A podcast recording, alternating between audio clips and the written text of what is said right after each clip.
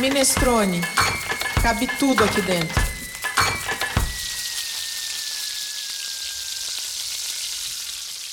Nesse episódio do podcast Minestrone, você vai ouvir dicas de gastronomia e culinária. Umas pílulas de conhecimento sobre o universo da comida, bebida e boa mesa para usar no dia a dia.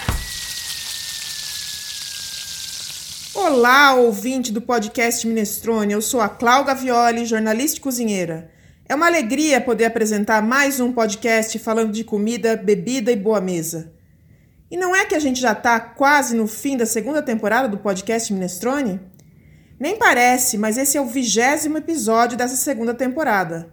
Foram 20 sextas-feiras em que o Minestrone estreou episódios inéditos abordando os mais diversos temas que envolvem a gastronomia. Mas é porque tem muito assunto para conversar nesse mundinho grande da comida e da bebida, da cozinha e da mesa. Para quem acompanha o Minestrone, já não é nenhuma novidade que em 2020 nós fizemos uma parceria com a Rádio Vibe Mundial para uma vez por mês, sempre na primeira sexta-feira de cada mês, publicar um podcast gravado na própria rádio e com temas da gastronomia que se refiram ao prazer de se alimentar, ao bem-estar físico e emocional que a comida nos traz. O que talvez muitos ouvintes não saibam é que, além de um podcast mensal, a parceria também conta com o Momento Minestrone, que são dicas de gastronomia durante a programação da rádio, ao menos três vezes por dia. Durante o mês de dezembro, por exemplo, as chamadas pílulas de conhecimento em gastronomia foram voltadas principalmente aos preparos de fim de ano, tanto os culinários quanto as harmonizações, a montagem da mesa e outras sugestões sobre como bem receber familiares e amigos em casa ou como se comportar na casa dos outros. Em janeiro, as dicas passaram a ser mais voltadas ao cotidiano, como você vai ouvir a seguir. Então, esse episódio vai ser um pouco diferente do formato que o podcast Minestrone sempre tem. Mas esse foi um jeito que a gente encontrou de contar para você que o Minestrone está na Rádio Vibe Mundial, falando de gastronomia como a gente gosta, de um jeito bem inclusivo. Afinal, no Minestrone cabe tudo. Ah, tem até vinheta especial com uma voz linda do locutor Toninho lá da rádio, quando o Momento Minestrone entra no ar. Fica ouvindo. Na Vibe Mundial, Momento Minestrone. Dicas de gastronomia com Cláudia Violi. Olá, ouvinte, como vai? Eu sou a Cláudia Violi, jornalista, cozinheira e apresentadora do podcast Minestrone, que em parceria com a rádio Vibe Mundial traz para você pílulas de conhecimento sobre gastronomia. Eu costumo me auto-intitular a louca das saladas, porque adoro criar uma receitinha deliciosamente saudável à base de folhas verdes e vegetais frescos. Mas hoje, em especial, quero falar sobre uma salada diferente, a salada de grãos. Muito versátil, essa sugestão de salada é feita com arroz 7 grãos, que na verdade são cereais diversos, não somente arroz. Esses pacotinhos que a gente encontra no supermercado que tem cevadinha, grão de trigo integral, quinoa, linhaça, amaranto e outros. Para a salada, cozinhe uma xícara desses cereais junto com um punhado de lentilhas conforme as instruções do saquinho. Também dá para fazer na panela de pressão. Para temperar, use cebola roxa picada bem miudinha, vinagre de arroz, azeite, sal e pimenta do reino. Esse preparo deve ser servido frio. Funciona como prato principal ou como uma entrada, se for servida em pequenas porções. Ou ainda para acompanhar uma verdura cozida, ovos ou carne fria. É ideal para os dias quentes como os atuais. Ah, no minestrone.com.br tem a receita detalhada. Você já ouviu falar que quando vai fazer um bolo deve usar ovos em temperatura ambiente? Quando os ovos não estão gelados, ao bater as claras buscando ponto de neve, elas crescem mais firmes e estruturadas. A gente diz que montam melhor. Por isso, se você quer fazer um bolo bem fofinho, deve tirar os ovos da geladeira cerca de meia hora antes de bater o bolo. Se por acaso esquecer de tirar os ovos da geladeira, é só colocá-los por cerca de um minuto em água morna. Também dá certo. Para receitas cujas claras não serão montadas, os ovos podem estar frios. É recomendável mantê-los resfriados no centro da geladeira para sua boa conservação não adora um sorvete nos dias quentes, não é mesmo? Mas há quem resista a eles porque os sorvetes em geral levam gorduras e açúcar. Mas que tal fazer um sorvete cuja massa base seja só uma fruta saudável e cremosa como a banana? Para fazer um sorvete de chocolate, por exemplo, Congele bananas descascadas, cortadas em pedaços. Retire-as do congelador e bata no liquidificador com cacau em pó ou chocolate. Logo que bater, ficará um creme que pode ser levado novamente ao freezer por cerca de meia hora. Depois, é só servir fazendo bolinhas com o pegador de sorvete, polvilhar um cheirinho de castanhas ou amendoim e um fio de mel, ou uma calda de laranja, ou até de chocolate mesmo, pode até ser quente. A base de banana pode ser usada para inúmeros sabores de sorvetes, como frutas vermelhas, cupuaçu, abacaxi, alguns licores. A ideia é criar, experimentar. Na gastronomia, existem alguns conceitos que se relacionam à valorização dos ingredientes sazonais. Todos sabemos, quase que instintivamente, que as frutas da estação são as mais docinhas e suculentas, por mais que a tecnologia nos ofereça a chance de consumir frutas de boa qualidade durante todo o ano. Penso no período de verão no Brasil, penso em mangas maduras, figos, uvas, pêssegos e ameixas. Ah, e tem também as lixias. Essas frutas são bem sazonais, inclusive os preços baixam bastante nas temporadas. Por isso, que tal fazer uma sofisticada salada com essas frutas, devidamente higienizadas e picadas, para servir no café da manhã da família reunida no fim de semana? Ou como uma sobremesa depois de um jantar leve?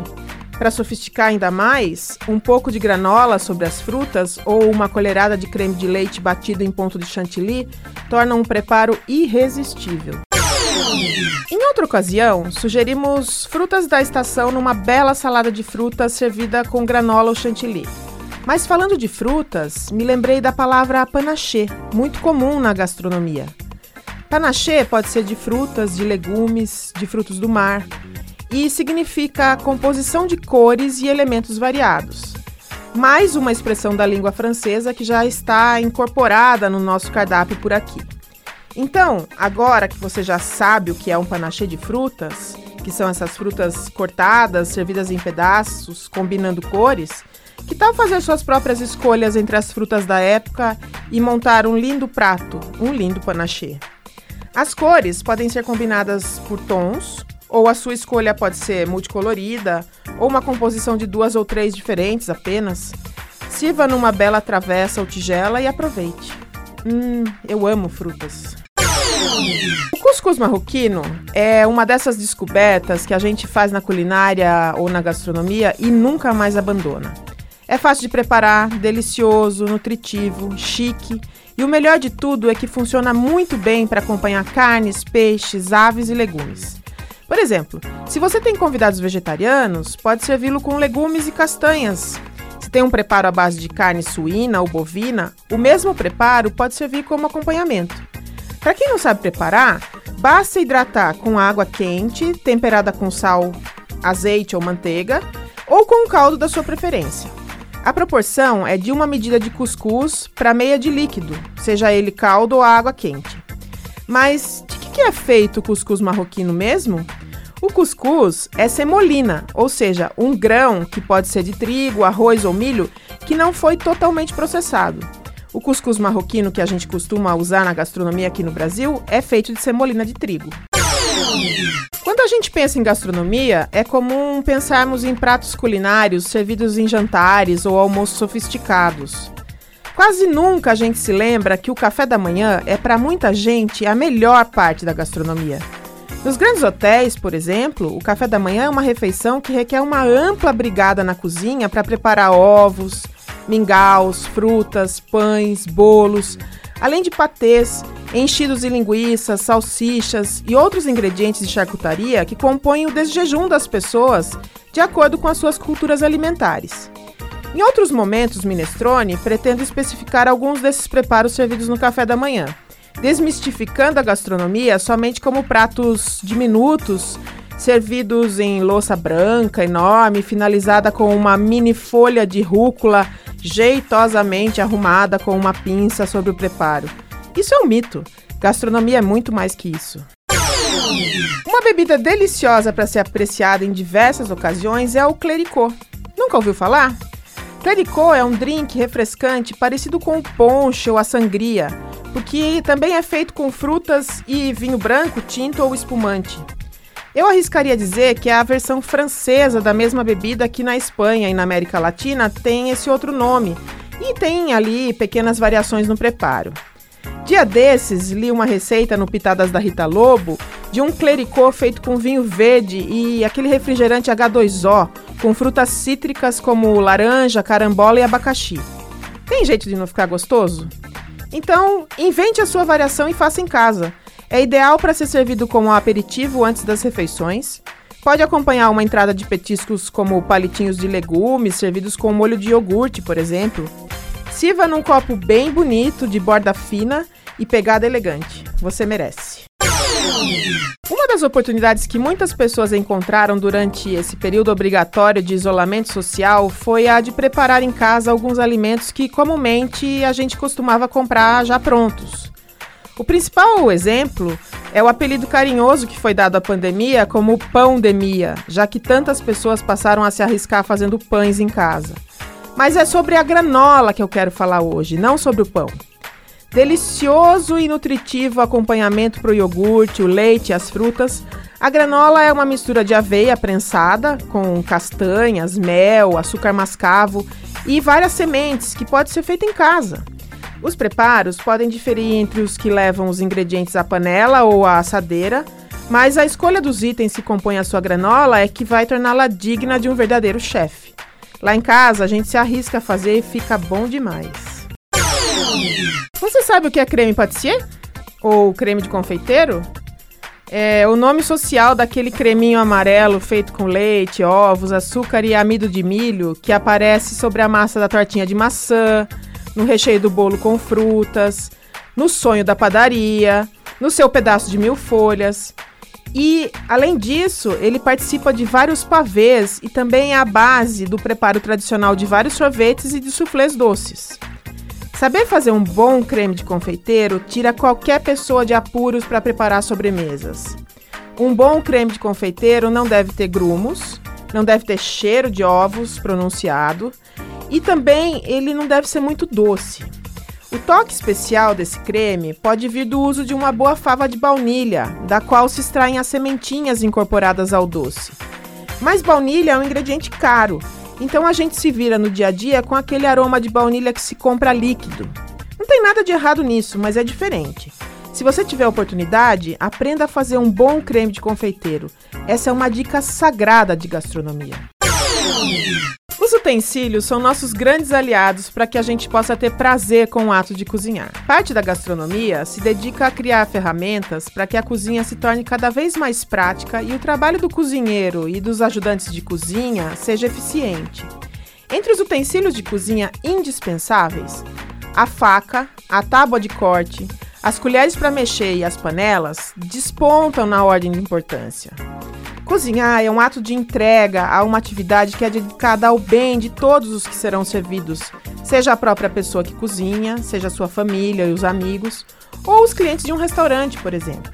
Por isso, não estranhe quando alguém que gosta de cozinhar e o faz é, decide investir alguns recursos, ainda que minimamente, em bons utensílios. Respeite o cuidado que o cozinheiro tem com as suas facas, suas panelas e equipamentos. Não há nada mais invasivo para um cozinheiro do que a sua cozinha ser usada descuidadamente por qualquer pessoa. Em contrapartida, não tem nada mais prazeroso para um cozinheiro do que ter o seu espaço dividido com quem sabe respeitá-lo. No Minestrone a gente fala de tudo que se refere à comida e bebida e ao ato de cozinhar. E por que então não falar de música envolvida com isso tudo?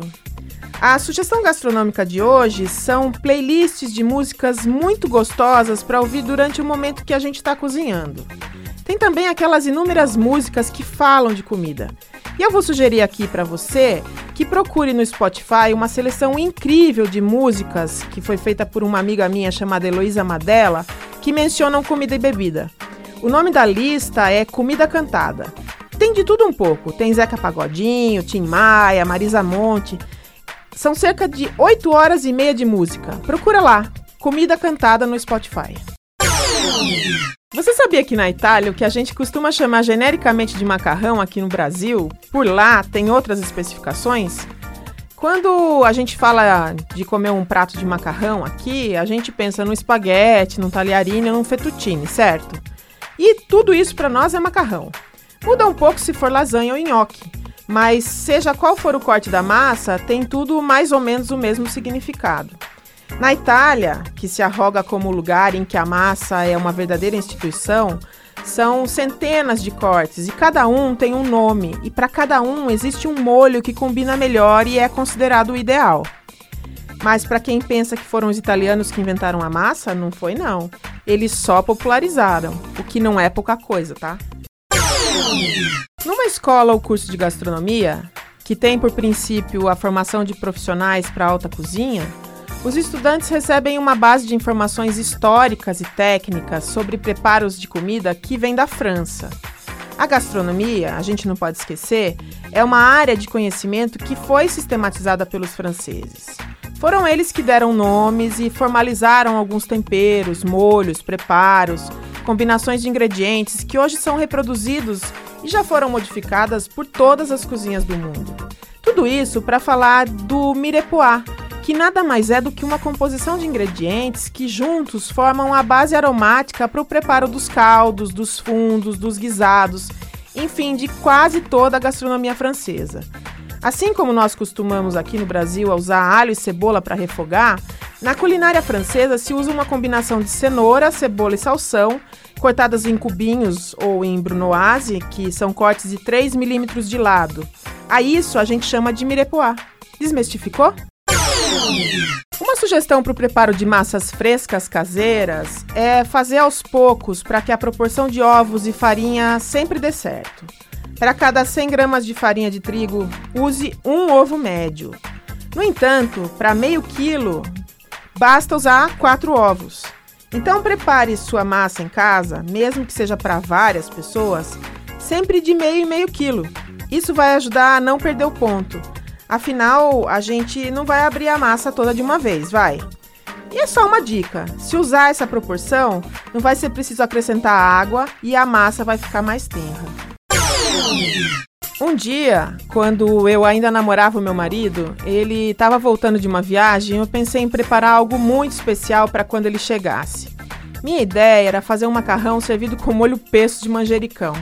Eu nunca havia feito, mas já tinha comido e achava aquilo muito sofisticado. Ele valorizou meu preparo e deu tudo certo, mas com o tempo eu descobri que na família do meu marido, molho pesto era comida corriqueira, nada de supervalorização para esse prato. Mas eu, pessoalmente, ainda acho chique. Então, que tal você experimentar?